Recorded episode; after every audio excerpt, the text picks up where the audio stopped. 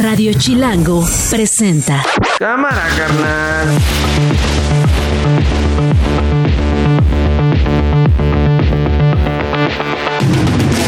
Martes 6 de febrero, una de la tarde en punto. Soy Nacho Lozano y esto no es un noticiero. Así suena el mediodía evitar cualquier retroceso antipopular en el futuro. Sería un error confiarnos y dejar pasar esta oportunidad histórica si por nuestros errores, desidia o desviaciones los reaccionarios logran regresar al poder, que sea mucho lo que tengan que echar atrás y que la regresión les resulte muy difícil. Se propone revertir el deterioro de las pensiones provocadas con las reformas neoliberales de Ernesto Cedillo de 1997 y de Felipe Calderón para el caso de los trabajadores al servicio del Estado de 2007. Quienes coticen a partir de eh, el 97 en el INSI de 2007 en el ISTE tendrán derecho a que su pensión de retiro por vejez sea igual a su último salario. Por eso el Grupo Parlamentario de Acción Nacional le dice con toda claridad al presidente, todo lo que sea bueno para México, el Grupo Parlamentario de Acción Nacional lo va a votar a favor. Claro que nosotros queremos que haya jubilaciones al 100% para todas las y los mexicanos. Vienen eh, servidores públicos del gobierno de Estados Unidos y van a estar los del Gabinete de Seguridad del gobierno de México. Es bilateral y parece que es, viene Canadá mañana, o sea, trilateral localizamos en seis pozos de la profundidad de 77, 77 metros. Localizamos un pozo lleno de cuerpos. No sabemos la cantidad. No vamos a, a decir cantidad porque no la sabemos. A 77 metros encontramos restos. La desaparición del compañero periodista Michael Díaz. Eh, que quede algo muy claro, se manejaron varias versiones en un momento. Eh, la versión que tenemos hasta ahorita en la carpeta de investigación, que está acreditado, eh, de acuerdo a los testimonios de sus amigos que estaban ahí, era conocido, el taxista se subió, se subió él en forma voluntaria. Esto no es un noticiero. Con Nacho Lozano. Bueno, llevamos semanas contando la tragedia cotidiana en el estado de Guerrero. Ayer incluso platicamos con transportistas, ayer eh, platicamos con eh, miembros de las confederaciones, de las asociaciones de transportistas que se quejaban de la situación en ese estado.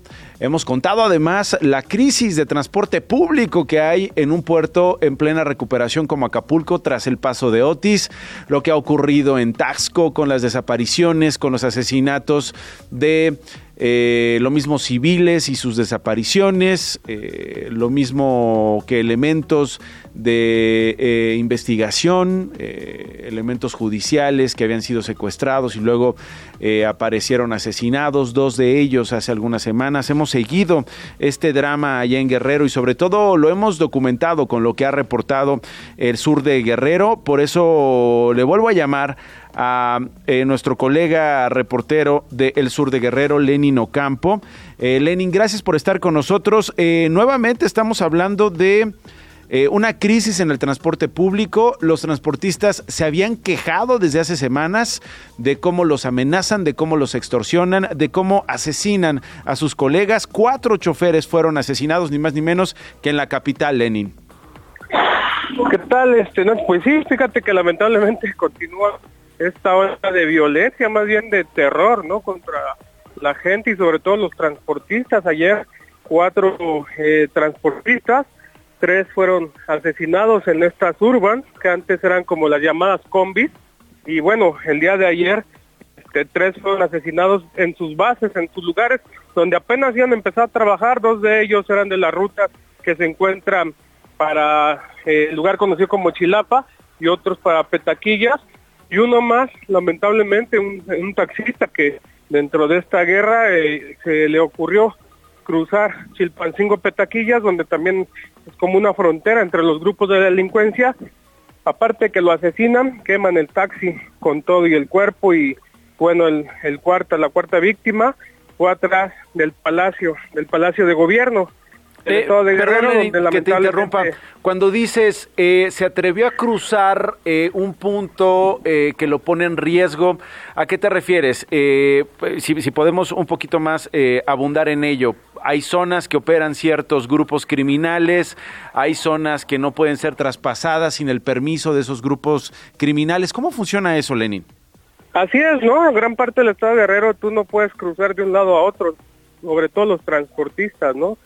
En este caso, eh, desde hace un año, en esta zona había una pelea entre los dos grupos, ¿no? Que operan en Chilpancingo, que son los Clacos y los Arroyos, y hay una frontera entre Chilpancingo, prácticamente a la mitad, donde si tú quieres cruzar al pueblo de Petaquillas, que son aproximadamente 5 o 10 minutos, pues muchos taxistas ya no lo hacen, ¿no? Porque tienen que tener la autorización del otro grupo y viceversa, los otros grupos ya no pueden pasar por acá porque también tienen que tener la autorización de estos grupos. Entonces, el día de ayer se dan estos dos ataques, estos dos ataques se dan, a, digamos que a dos transportes donde opera el grupo de los ardillos y la contestación, pues bueno, fue matar a dos transportistas donde opera el otro grupo, ¿no? Entonces es algo así como eh, que todo el mundo sabe, la autoridad lo sabe, lamentablemente en un año han matado a 22 transportistas, la mayoría que no tienen nada que ver en esta situación, gente inocente, gente trabajadora, ¿no? De aquí de,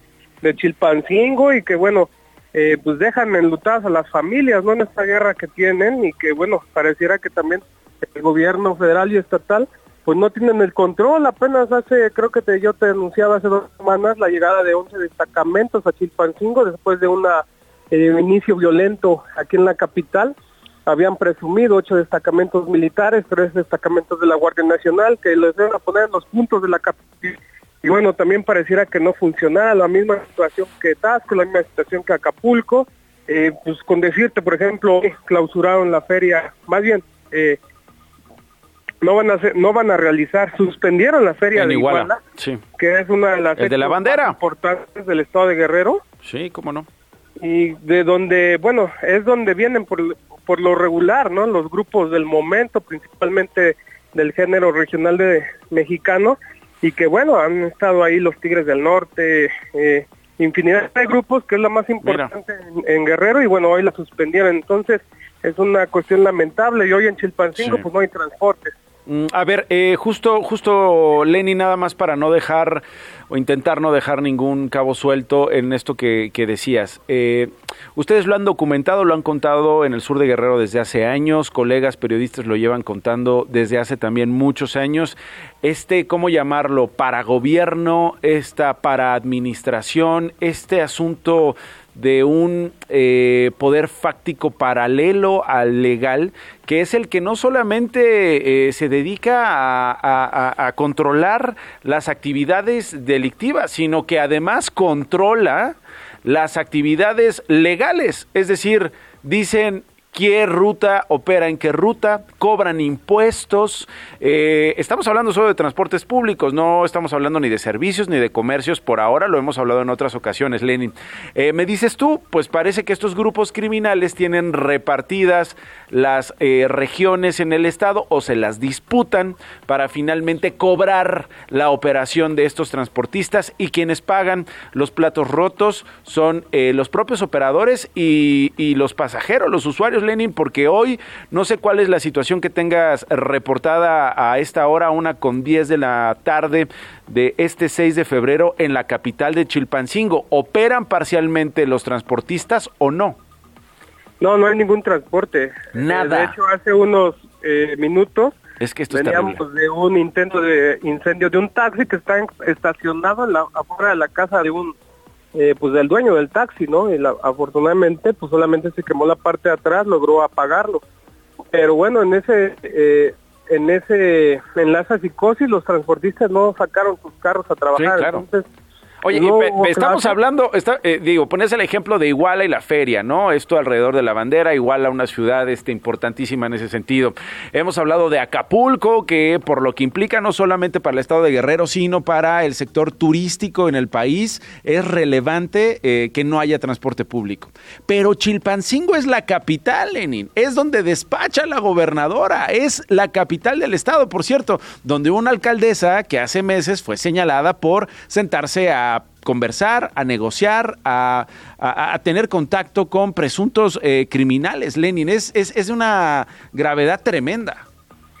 Sobre todo porque aquí es la capital de la burocracia, digamos que es la zona donde están todas las oficinas gubernamentales. Tú sábado y domingo, Chilpancingo no hay nadie, pero lo que es lunes a viernes, pues toda la gente que a lo mejor vive fuera viene a hacer un trámite, viene a pagar una tenencia, viene a laborar dentro de las, de las oficinas gubernamentales. Y bueno, hoy está paralizado prácticamente eh, la, educación, ¿no? No hay clases.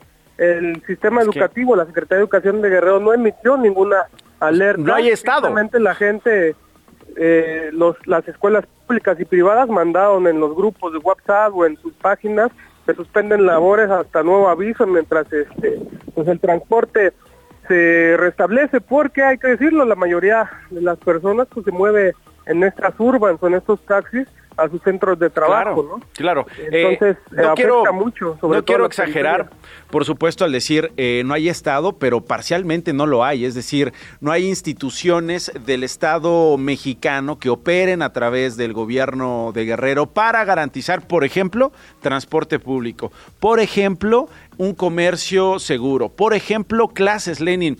Ahora que dices, en la capital no hay transporte público, ¿cómo lo está resolviendo la gente? ¿Cómo, cómo lo está resolviendo, eh, eh, pues, quienes viven en la capital y pues tienen que trabajar porque se tienen que presentar en sus lugares de trabajo, aunque no lleven a los pequeños a las escuelas. ¿Cómo le están haciendo? Mira, mucha gente está caminando. Eh, ellos van caminando de un lado a otro, otras personas les dan ride y algunos sindicatos de, de, laborales, sobre todo, emitieron comunicados el día de ayer donde este, pues, a las personas que ocupaban el transporte pues les dijeron que iba a haber flexibilidad, ¿no? Si no asistían. Pero bueno, también pidieron que a la gente que tuviera moto o vehículo pues acudiera a, trabajar, principalmente a las oficinas del gobierno.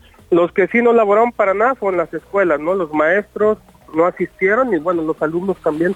Eh, algunos les dijeron que tomaran clases en línea, ¿no? Esta modalidad de classroom. y, y es más o menos lo que está el, lo que está pasando. viendo ahorita, pero ahorita no hay ningún transporte. No, me imagino. Eh, la, la gente, por ejemplo, viene de otras ciudad, de otras eh, poblaciones cercanas a Chilpancingo a laborar y tú los ves, llegan a una parte cercana a Chilpancingo, donde hasta ahí llegan estos transportes, donde yo digo que es la línea imaginaria entre los grupos delincuenciales, ahí llegan estos transportes y de ahí la gente empieza a caminar a Chilpancingo unos 4 o 5 kilómetros y es donde va viendo que la gente o le va ayudando, ¿no? Le da el famoso ray, algunos se suben a las camionetas. Hay unas, unas este, camionetas de protección civil estatal, eh, como dos o tres camionetas, pues, que han estado desde ayer ahí intentando llevar eh, a la gente, pero bueno, eh, no, pues no es suficiente y no, es, este no es lo que les corresponde, Lenin. finalmente, ¿qué ha dicho la gobernadora, qué ha dicho la alcaldesa después de esto? Pues bueno, en, la mañana hubo la mesa de coordinación, solamente la gobernadora dijo que había instruido, ¿no? Que se mandara más seguridad, principalmente a los, a los puestos donde mm. están las bases de, paradas, ¿no? De, estos transportistas. Pero pues realmente los transportistas no salieron, entonces nosotros hicimos un recorrido y hay poca seguridad, sí hay seguridad de la Guardia Nacional, pero a lo mejor no como quisieran los transportistas, ¿no? O sea, en la periferia donde ellos no pueden entrar, a lo mejor porque les da miedo que les vayan a quemar un taxi o, bueno, antes de esto, el fin de semana hubo dos asesinatos, ¿no? Dos taxistas, el sábado fue uno y, otro taxista el domingo, que lamentablemente pues en, en las colonias de la periferia pues los asesinaron y bueno, lo contundente fue ayer, ¿no? Que fueron cuatro y este calcinado, este chofer eh, de 55 años, sino es Arturo, Arturo García Pérez, que lamentablemente su familia pues, lo tuvo que ir a reconocer. Más bien, todavía están realizando las pruebas, sobre todo porque pues quedó totalmente calcinado. Un señor que difícil venía, reconocer. Venía pues nada más fue a recoger pasaje, ¿no? Esa zona y le tocó la de malas, ¿no? Este, ya había un grupo armado a 500 metros del cuartel de la Guardia Nacional, le dispararon y aparte todavía le prendieron al taxi. Entonces, es nada más para que te des de cuenta la seguridad que... No, no, no, no, no, me lo imagino. Y por eso queremos hablar contigo, porque tienes eh, no solamente bien reporteado el asunto, sino tienes el contexto y el panorama completo. Mismo que no sabes cómo te agradezco, Lenin Ocampo, reportero del sur de Guerrero. Cuídate mucho, por favor, y te mando un abrazo. Gracias, Lenin. Un saludo al auditorio, buenas tardes. Igualmente para ti, una y cuarto. Esto no es un noticiero. Y mientras esto pasa en Guerrero, mientras la gente no tiene cómo moverse de un lado a otro porque los grupos criminales están peleando las rutas del transporte público, en este caso en la capital de Guerrero, por no hablar de lo que pasa en Michoacán, por no hablar de lo que pasa en el Estado de México con los robos a transportistas, las amenazas en Chihuahua, las amenazas en Tamaulipas, en fin, la clase política en México, particularmente el presidente de nuestro país, dice sí, hoy en la mañanera acepta la propuesta de las reformas a la Constitución, que he enviado 20 20 temas, 20 iniciativas, 20 discusiones que se van a desatar, 20 reformas propuestas por el presidente de la República, presentadas por la Secretaría de Gobernación, eh, cuya titular es Luisa María Alcalde. Sí tienen que ver con las elecciones, dice el presidente, porque ese es el tema, ¿no? De este, de este año. No es su seguridad, no es el agua, no es un asunto que tiene que ver con la transparencia, la rendición de cuentas, la eliminación de la corrupción, no. Tiene que ver con las elecciones. Y dice el presidente, como no quiero que venga alguien más, como no quiero que pongan en riesgo la transformación del país que hemos llevado a cabo en estos años, hay que blindarnos, palabras más, palabras menos, con reformas que no permitan a eh, pues los otros regímenes eh, poner en riesgo lo que se ha hecho. Evitar cualquier retroceso antipopular, son las palabras textuales del presidente. En el futuro sería un error confiarnos y dejar pasar esta oportunidad histórica. Si nuestros errores, desidia o desviaciones, los reaccionarios logran regresar al poder, que sea mucho, lo que tengan que echar atrás y que la regresión les resulte muy difícil es lo que dijo el presidente eh, en las últimas horas. Eh, bueno, esto lo dijo cuando presentó eh, las iniciativas. Esta mañana confirmó a pregunta expresa de colegas en la mañanera si las reformas tenían que ver con una motivación electoral y dijo sí, sí, se trata de contrastar proyectos. Julián Rementería es senador, es coordinador del Partido Acción Nacional en la Cámara Alta. Coordinador, gracias por tomarme la comunicación. ¿Cómo estás? Eh, senador. Bueno, vamos a intentar retomar la comunicación. Claramente ahí tenía como eh, eh, un speaker, es decir, en el altavoz. Vamos a ver si podemos comunicarnos de otra manera con él. ¿Por qué? Porque queremos saber qué opina este grupo parlamentario, el Partido Acción Nacional, en la Cámara Alta, después de la recepción en la Cámara de origen, hay que decirlo, que es la Cámara de Diputados, de este paquete de reformas propuestas todas ellas por el presidente Andrés Manuel López Obrador en diversos, en diversos temas. La secretaria de Gobernación cuando estuvo en el Congreso de la Unión eh, mandó este mensaje a los medios de comunicación y a los eh, legisladores que estaban presentes en esta recepción. Se propone revertir el deterioro de las pensiones provocadas con las reformas neoliberales de Ernesto Cedillo de 1997 y de Felipe Calderón para el caso de los trabajadores al servicio del Estado de 2007. Quienes coticen a partir de eh, el 97 en el IMSS y de 2007 en el ISTE tendrán derecho a que su pensión de retiro por vejez sea igual a su último salario. Ahora sí tengo al coordinador de los senadores panistas, eh, Julián Rementería. Senador, ¿cómo estás? Hola, muy buenas tardes. Me da mucho gusto saludarte, saludar a todo el auditorio. Igualmente, senador, eh, ¿qué te parecieron estas iniciativas presentadas por el presidente, eh, ya recibidas en la que será la Cámara de Origen, en la Cámara de Diputados? ¿Tu opinión, senador?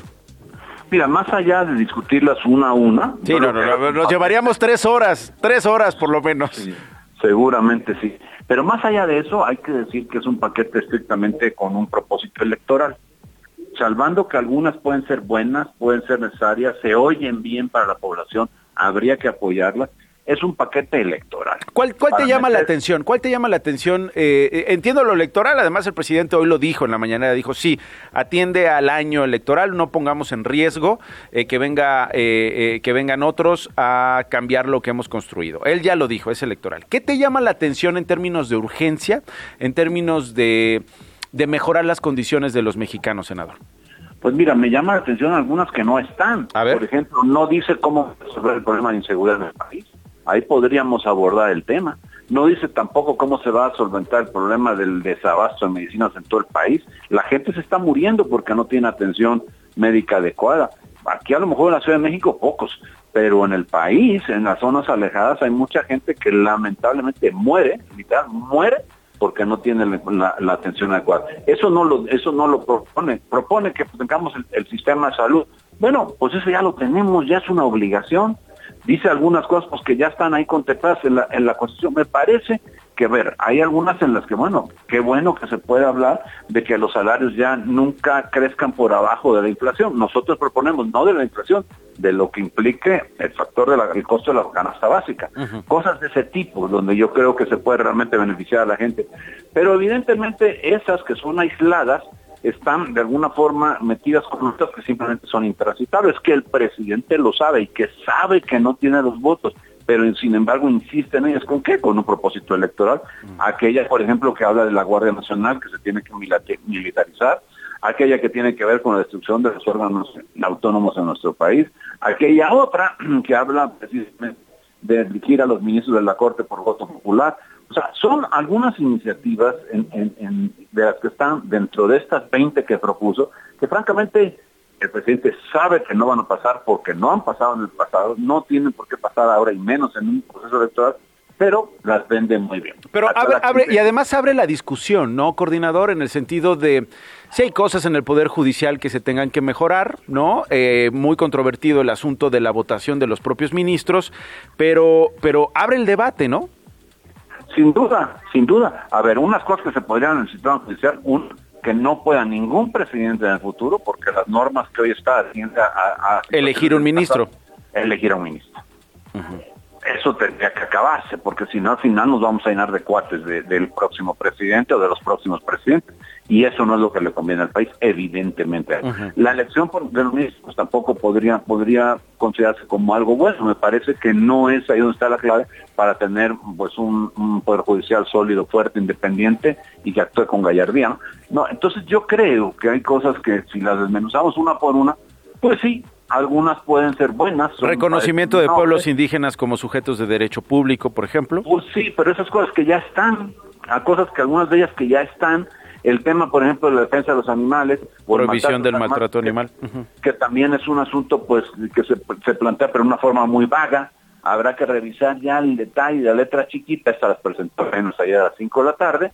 Las presentó, por cierto, en la Cámara de Diputados. No nos toca a nosotros en primera instancia, pero evidentemente como miembros del PAN, miembros de una Cámara, la, la, la colegisladora el Senado, bueno, pues tenemos que opinar sobre ellas como estamos haciendo ahora. Ahora, lo más importante es decir al presidente, oiga, presidente, muy bien todas estas reformas, ahora cuéntame cómo vamos a resolver el problema de la inseguridad. La inseguridad y la salud es lo que más le duele a los mexicanos. Y no importa la encuesta que veas, ahí aparecen como Seguramente dirá que estas reformas o estas propuestas atienden lo que provoca la inseguridad.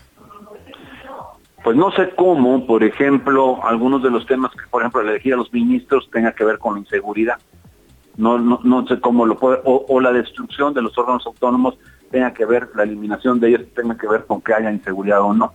Francamente no. A lo mejor sí lo de las becas, a lo mejor sí lo de las pensiones, lo, del patrimonio, viviendas, algún, ¿no? Algún matiz dice, oye, pues con esto ayudamos para que los jóvenes no, no caigan en las garras de, de la delincuencia. Lo de los campesinos, ¿no? Y el journal esto de Sembrando Vida, muy cuestionado, también muy criticado, fallido en, en muchos sentidos el programa, ¿no? Pues sí, cosas de esas que a lo mejor podrías intentar darle un toque, pero es claro que el fracaso ha sido enorme, ha sido, ha sido estrepitoso en muchas de las áreas, las sustanciales, la que a, la que a la población les duele más. Y estas iniciativas, pues sí, las vienen a proponer con el propósito clarísimo, y no lo digo yo, lo dicen muchísima gente comentaristas, opinólogos, periodistas, en fin, en donde hablan de que, bueno, pues tiene que ver más con una intención electoral. ¿Por qué no lo hizo al principio del gobierno? Todo esto estaba mal al principio del gobierno. ¿Por qué esperó hasta ahora? Entonces, bueno, hay cosas que simplemente no tienen explicación. ¿Por qué las presentó todas en la Cámara de Diputados y no las dividió? No lo sé tampoco. Bueno, él lo dijo, insisto, insisto, él lo dijo. Mira, ahí te va la pregunta y con eso, eh, eh, si quieres, eh, comentamos el asunto. Le preguntaron al presidente hoy, ¿por qué hasta fin de sexenio y en año electoral? Y él respondió, porque hasta ahora se dieron las condiciones y porque vienen las elecciones y el pueblo va a decidir. No va a ser nada más qué candidato gana o ver qué partido, alianza o candidato gana. Es decir, por un proyecto y eso considero es más importante. O sea, él ya diciendo, pues sí, es por un asunto de proyecto, por un asunto electoral. Bueno, pues ahora sigue, como dicen los abogados, a confesión de parte, relevo de prueba. Al final de cuentas, está, él está pues eh, confesando que tiene un propósito electoral, como en alguna ocasión confesó que, bueno, pues los programas sociales son un instrumento de política pública enorme por, para una gran raja electoral. Entonces son cosas que el presidente pues simplemente pues revela cuál es su verdadero. Ahora, todos están en eso, ¿no, coordinador? De todos los partidos. Pues todos tienen ahorita como prioridad ganar las elecciones. Sí, pero mira, yo te digo una cosa. Yo creo que el presidente las propone sabiendo que no van a pasar algunas. Sabiendo, teniendo claro que no van a pasar. Entonces, ¿para qué las propones? Mm, ¿Para qué las propones ahora? ¿Por qué no se lo encargas a tu candidata si tan seguro estás de que va a ganar?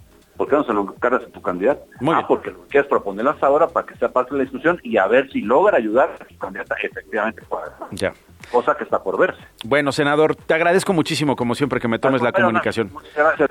Gracias. Un saludo a todo el auditorio. Igualmente para ti, eh, Julián Rementería, senador y coordinador del Partido Acción Nacional. Regreso con Miguel Ángel Mancera, que es el coordinador del PRD. Estás escuchando Esto no es un noticiero con Nacho Lozano. Regresamos. Eh, tengo la línea telefónica a Miguel Ángel Mancera, él es senador, coordinador de eh, los senadores eh, perredistas. ¿Cómo estás, Miguel Ángel? Qué gusto saludarte. Querido Nacho, tus órdenes, un saludo a tu audiencia, muy buenas tardes. Déjame, antes de comenzar, eh, nuestra charla, eh, dar un último minuto, ya después estaré dando más información al respecto, pero eh, reportaron la caída de un helicóptero donde viajaba el expresidente de Chile, Sebastián Piñera. medios locales han dicho que este helicóptero despegó en medio de una fuerte lluvia en una zona que había sido afectada por estas condiciones meteorológicas y después de despegar se desplomó. Hasta el momento no han confirmado la identidad de todos los tripulantes pero eh, fuentes confirman al diario El Clarín que el expresidente de Chile, de 74 años, viajaba en la aeronave y de acuerdo con el diario La Tercera, habría fallecido. Eh, es lo que confirma la tercera. Estamos esperando obviamente una comunicación oficial por parte del gobierno chileno, pero ya el Clarín y ya la tercera confirman la muerte de Sebastián eh, Piñera, expresidente, expresidente chileno, eh, senador. Pues bueno, nos cayó esto, esta confirmación en el corte. No queríamos decirlo antes hasta que no tuviéramos por lo menos estas fuentes, pero pues aprovechando que te tengo en la línea telefónica, pues qué noticia, ¿no? Lamento mucho la, la transmisión de esta nota, eh, Nacho, sin duda pues pésame para familiares y amigos, eh, es, muy lamentable. Muy lamentable. Bueno, eh, te llamábamos para, para tener tu, tu posición como coordinador de eh, los senadores perredistas frente al paquete que presentó ayer el presidente López Obrador de estas reformas. Ya hablamos con Julián Rementería, coordinador del PAN. El presidente dice esta mañana, es por las elecciones, no, no, no queremos que solamente se vote por un candidato, sino que se vote por proyectos diferentes, Miguel. Es una estrategia política sin duda, Nacho, este, claramente marcada. Eh, no hay que menospreciarla, no hay que soslayarla, me parece que hay que verla con mucho cuidado porque va a dar discurso a todo mundo, va a dar discurso a candidaturas a diputación, a candidaturas a senado. A ustedes mismos, ¿no? Con, su con la candidata presidencial y como dices tú, con los liderazgos locales, ¿no? Está abriendo el debate, que es lo interesante sin ninguna duda es eh, marcar un, como lo dijeron, un proyecto y no se debe soslayar, porque yo escuchaba, bueno, es que no va a pasar, pues es que ni, siquiera está ahora en el interés, porque está claro que no hay números para que pasen eh, reformas constitucionales que no sean de consenso. Pero bueno, pues pasarán rápidamente dos que son muy importantes también para el discurso y para la comunicación eh, eh, de viva voz, que va a ser este eh, pues esta reducción de intereses moratorios en el ISTE y esta simplificación administrativa que sin duda puede tener beneficios en muchos de los trámites tan engorrosos que la gente padece tanto y que para eso no necesitan números porque son dos dos de leyes secundarias que tienen los números perfectamente para resolverlas. Entonces, respecto de las otras, pues Nacho, ya lo hemos dicho y lo hemos reiterado, no estamos de acuerdo con con ello no estamos de acuerdo con esos planteamientos.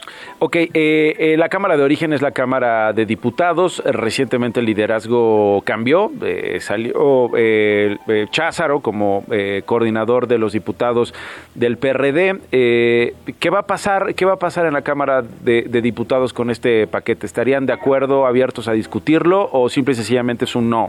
senador? ¿Qué han dicho en el PRD? Yo creo que hay, hay algunos de estos dictámenes que no van a tener ninguna posibilidad. cuál? Déjame adelantarme incluso en, la posición de Cházaro, porque lo ha manifestado una y otra vez. Eh, te estoy hablando de Guardia Nacional, en donde le rompen todo el carácter civil, eh, incluso artículo 19, donde se incluyen ahora delitos de prisión preventiva oficiosa, donde vamos hacia el exterminio de la prisión preventiva oficiosa, no ampliar de catálogos, eh, marcadamente, señaladamente la, el Poder eh, Judicial Federal en un debilitamiento de estructura y de funcionamiento y también eh, de manera eh, muy clara, pues te diría yo todo lo que tiene que ver con los organismos autónomos. Ok. Eh, ¿Estarían de acuerdo con el tema de las pensiones? ¿Estarían de acuerdo con el tema de las becas para estudiantes de familias pobres? ¿Estarían de acuerdo con eh, el reconocimiento de pueblos indígenas como sujetos de derecho público, que ya está estipulado en la Constitución, pero me imagino que redimensionarlo, en fin? ¿En eso sí está de acuerdo el PRD iría con Morena? Sí, en eso nosotros hemos dicho que todo lo que le beneficia a la gente, eh, votamos a favor todo el paquete de reformas de los programas sociales. Fue prácticamente unánime, entonces no podríamos ser incongruentes con esto que nos hemos comprometido. También. La protección al medio ambiente que viene ahí, la protección a animales. Acabo de presentar una iniciativa yo en la propia comisión permanente, entonces vapeadores estamos totalmente vapeadores, doctor, y eh, el asunto del fentanilo. Mira, el fentanilo, tengo una iniciativa que esa es, esa es la parte que a mí no me hace clic yo tengo una iniciativa desde 2019 que no le han dado trámite. Bueno, pues qué bueno que ahora se venga a hablar otra vez de fentanilo de manera consistente. Y la parte de los vapeadores que necesitará mucho más detalle en cuanto a la discusión, pues puede tener una regulación, que nunca nos hemos opuesto a la regulación Nacho.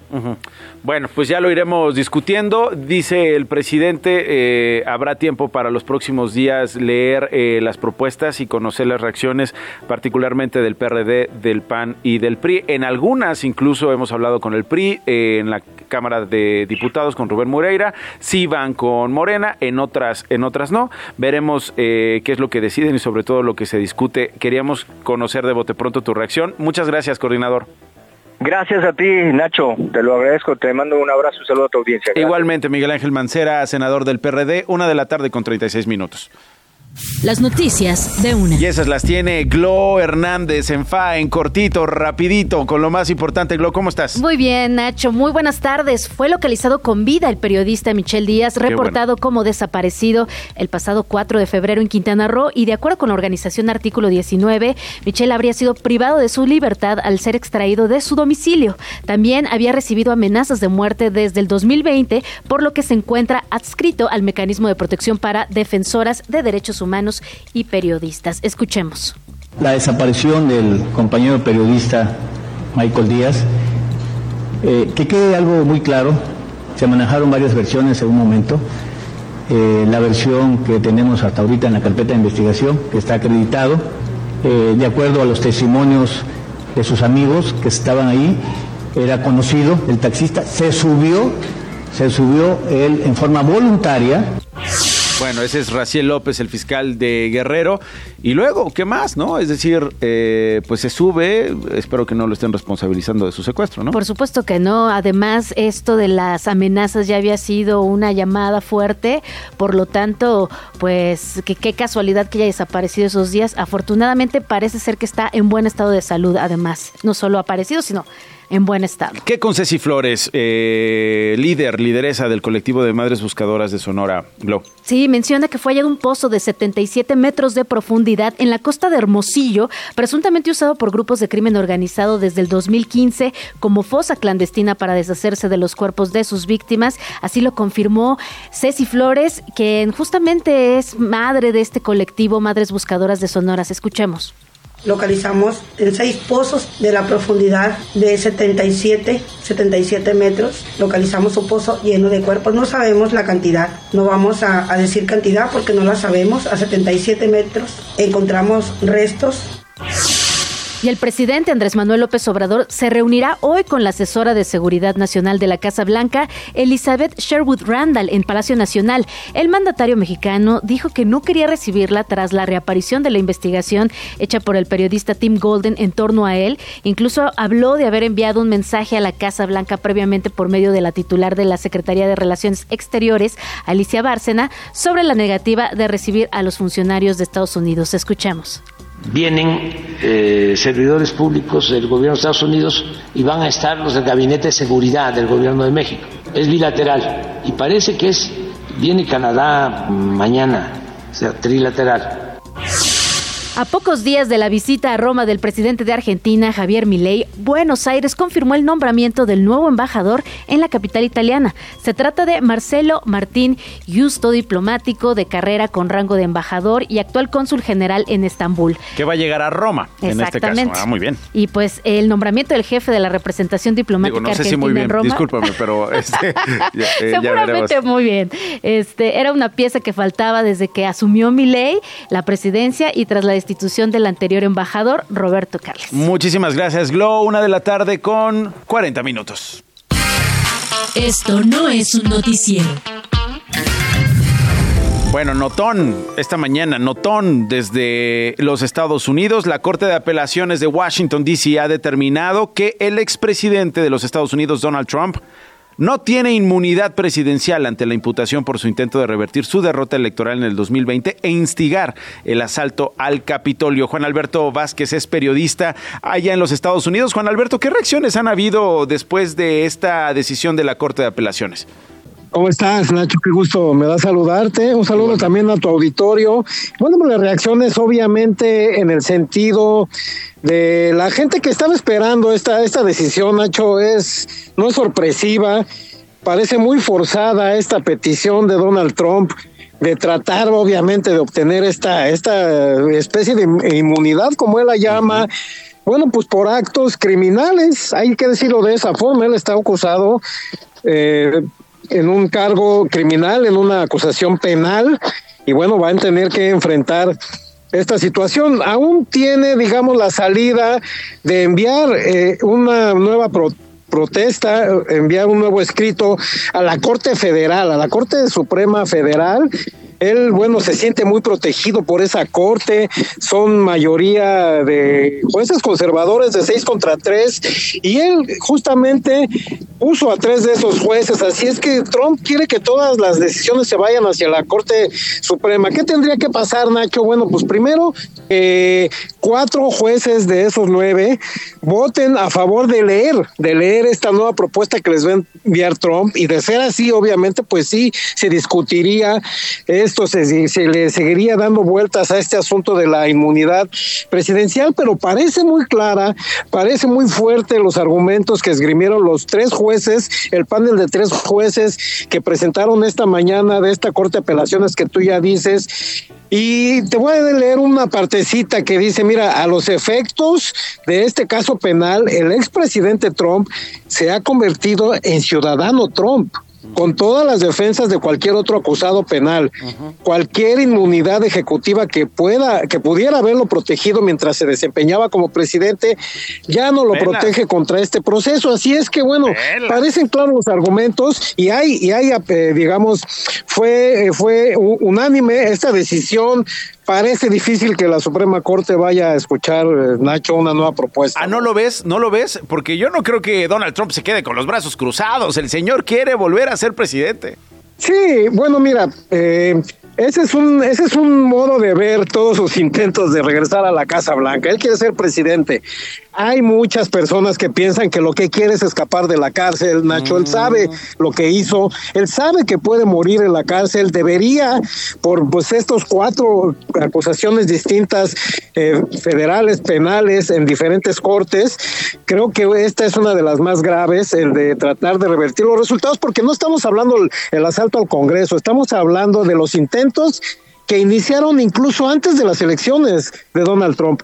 Él eh, empezó a hacer una conspiración, a armar un golpe, a tratar de encontrar eh, electores falsos, por ejemplo, a tratar de instigar a su fiscal general, a congresistas, en, tanto en el Senado como en la Cámara de Representantes. Es decir, todos los días conspiró Donald Trump durante dos meses y obviamente la cereza en el pastel, este violento ataque al Congreso, tratando de impedir que se nombrara ese día a Joe Biden como presidente. Todo eso se le está cobrando ahora.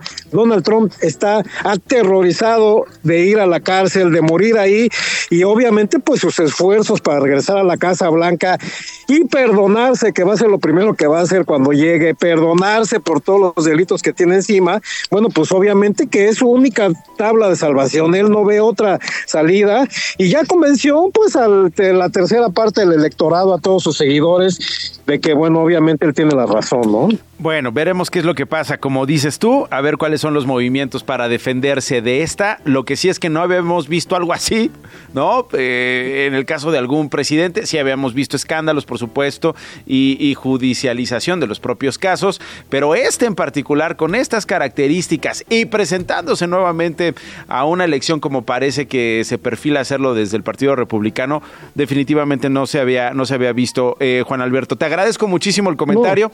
Nacho, rápidamente, mira, no, se había visto, tú lo has dicho, y yo te voy a decir otra fecha importante, no la pierdas de vista. Este jueves, en la Suprema Corte, también se va a decidir si es que Trump puede aparecer en las boletas. Ah, es bien importante esta fecha, Nacho. Ha, aparecido de noche, ha pasado de noche, pero si el jueves la Suprema Corte Federal dice que no puede aparecer en las boletas, primeramente Colorado, eso se puede extender y Trump no aparecería en las boletas del Supermartes, lo cual ahí ya estaría acabando pues con esta carrera presidencial tan loca que tú dices, ¿no? ¿Te parece si te hablo jueves o viernes para ver? Eh, el eh, jueves va a ser un notón, ¿eh? Ahorita nadie lo está, nadie le está haciendo caso, pero va a ser algo muy importante y obviamente también puede suceder de que la Suprema Corte diga no, él tiene todo el derecho de aparecer, pese a que ya en Colorado ya se juzgó que sí participó en una insurrección, que sí tiene responsabilidad, pero obviamente, bueno, pues este caso se fue a la Corte Suprema y el jueves se va a discutir, va a estar bien, bien interesante, Nacho, obviamente que si a la hora de tu noticiero ya tenemos, bueno, pues algo luz verde, por supuesto que damos la nota aquí. Te lo agradezco muchísimo, gracias por recordarlo y por supuesto tocamos base contigo, mi querido Juan Alberto Vázquez. Te mando un abrazo, gracias. Buenas tardes, Nacho. Gracias. Voy de inmediato a Chile. Ahí está Cristian Aranguiz, colega periodista. Cristian, ¿qué, ¿qué, noticia la que nos está llegando? La muerte de Sebastián Piñera en este accidente de helicóptero ahí en tu país. Así es, un saludo ahí a todos los Radio Escucha, sí, efectivamente se produjo el hecho hace aproximadamente una hora atrás. Esto en el sur de Chile, más al sur todavía, en un lago que se llama Lago Ranco. El presidente, el expresidente Piñera, al parecer capotó el, helicóptero en el mismo lago y eh, bueno, el país en sí está conmocionado. El primer presidente de derecha que había estado eh, en poder en dos ocasiones eh, y, hasta el momento aún estamos masticando la noticia, o sea, aún hay, hay reacciones muy muy pocas del gobierno. Tú sabes que hace poco también, hace nada, está lo, lo del incendio en Valparaíso, que se han juntado dos grandes como cosas. Sí, sí, sí, sí, sí, los incendios eh, que la verdad es que nos han tenido muy atentos eh, en Chile. ¿No ha hablado el presidente Boric? ¿No hemos tenido una eh, más detalles acerca de el reconocimiento del cuerpo o si ya, ya, ya, ya se tiene el cuerpo este, asegurado? Hasta el momento no, el presidente Boric anda en terreno en la quinta región, está como viendo en persona el caso de los afectados que, que, pasó el fin de semana, así que yo creo que pronto vamos a tener esa, esa información. Al, nos han confirmado sí que el cuerpo ya se recuperó. Al parecer en el helicóptero iban cuatro personas y hay dos fallecidos y, y dos, y, dos sobrevivientes. Así que hasta el momento eso es lo que te podríamos confirmar por acá. Yo creo que obviamente se, al momento de que se tengan más información y se desarrolle más la noticia, vamos a tener más, más Totalmente. datos. Totalmente. El último tweet, eh, digamos, reposteado por eh, Gabriel Boric, presidente de, eh, Chile, es uno del Ministerio de la Defensa visitando Villa Alemana como parte de estos recorridos que ya tú decías y además anunciando la ayuda internacional que llegaría tras este estas desgracias eh, que hemos visto con estos incendios y ahora esto que se suma de eh, Sebastián Piñera. Cristian Aranguiz, muchas gracias por eh, estos minutos. Un abrazo. Un abrazo ahí a, a Ciudad de México. Gracias, 48 minutos después de la una de la tarde. Esto no es un noticiero. No quiero dejar de mencionar la encuesta que se publica hoy en el Reforma y que tiene que ver con eh, una encuesta que hace el grupo en el estado de Jalisco rumbo a las elecciones del 2 de junio. Repito, el estado de Jalisco. Según lo que reporta el propio Grupo Reforma, es una, encuesta estatal en vivienda realizada del 26 de enero al 3 de febrero pasados a 5 mil perdón, a 1005, a 1005 jaliscienses mayores de edad en 67 puntos muestrales en 27 municipios de Jalisco. 1005. Un muestreo multietápico con un error de más menos 3,1. ¿Qué señala esto? Bueno, que si hoy fueran las elecciones para gobernador, Pablo Lemus de Movimiento Ciudadano tendría el 50% de la votación. Claudia Delgadillo a 8 puntos de diferencia. Ella es la, aspirante de Morena, eh, Partido Verde, PT, Hagamos y Futuro. Es la precandidata. Y Laura Aro de PAN, PRI, PRD, PAN, que ya ha gobernado en Jalisco, 8%, lejanísimo 8%, justo ese 8% que le faltaría a Claudia Delgadillo para empatar técnicamente a, Pablo Lemus según esta encuesta. Y aprovecharon para preguntar sobre los aspirantes presidenciales, que todavía no son candidatos, pero son precandidatos, porque estamos en el periodo de intercampañas. ¿Por quién votaría usted? 69% de los encuestados por Claudia Sheinbaum. 69%. Por Xochitl Galvez, 28%. O sea, una diferencia de más de 40 puntos. 8% para Jorge Álvarez Maínez, a pesar de que Pablo Lemus encabeza las preferencias como gobernador y es de su mismo partido, Movimiento Ciudadano, él no llega ni a 10 puntos. 8% para Jorge Álvarez Maínez. Queríamos comentarlo porque era parte del panorama informativo de esta de esta tarde, de este martes 6 de febrero. 10 minutos para las dos. Nacheli Meneses es editora de Ciudadanía de Chilango. Hay remodelaciones en el Estadio Azteca, Nat. Hola Nacho, ¿cómo estás? Buenas tardes. Pues sí, luego del anuncio de la FIFA de que el Estadio Azteca será la sede del partido inaugural del próximo Mundial de Fútbol que se jugará el 11 de junio de 2026, la pregunta que surgió es si, si se van a dar sí le van a dar una manita de gato al Estadio Azteca. Y te cuento que el jefe de gobierno de la Ciudad de México, Martí Batres, habló sobre el proyecto de remodelación del estadio y aclaró que las obras contempladas se realizarán dentro del recinto y no al exterior como se tenía proyectado. El jefe de gobierno detalló que el proyecto que fue presentado en 2021 y el cual incluía pues construir un hotel, un centro comercial e incluso un parque lineal en el Estadio Azteca fue retirado y actualmente solo se tienen contempladas remodelaciones al interior del inmueble, como por ejemplo los asientos, los baños, Al respecto también habló Emilio Azcárraga y aseguró que eh, la remodelación del Estadio Azteca será con última tecnología para tener asientos más cómodos y con una buena visibilidad, así como mejoras en el techo, en las entradas, las salidas y el estacionamiento. Bueno, pues ahí está el reporte, Nat. Muchísimas gracias. Gracias a ti, Nacho. Buen día. Eduardo Alavés es reportero de Chilango. Atención, quienes quieran estudiar en el Instituto Politécnico Nacional, que ya lanzó su convocatoria para las licenciaturas. Estudiantes que quieran participar en esta convocatoria de admisión al IPN para el periodo 24-25 ya pueden realizar su preregistro. Y eh, mi querido Lalo tiene los detalles, los pasos a seguir, porque importan las letras del apellido, ¿correcto, Lalo? Claro que sí, exactamente. Eh, pues como los, como bien decías, los estudiantes que se quieren inscribir para las carreras del Politécnico tendrán hasta el 8 de marzo. Desde este viernes ya se pueden inscribir, pero tienen hasta el 8 de marzo para realizar la solicitud de su registro y pues bueno, tienen que seguir algunos pasos muy sencillos como pagar el monto de la recuperación del examen que va entre 510 pesos para estudiantes nacionales o de hasta 1010 pesos para estudiantes extranjeros. Eh, también van a tener que hacer una entrega presencial de, sus documentos. Eh, van a tener que descargar un navegador especial. Este es un navegador seguro, Nacho, porque el examen del Politécnico se va a hacer en línea.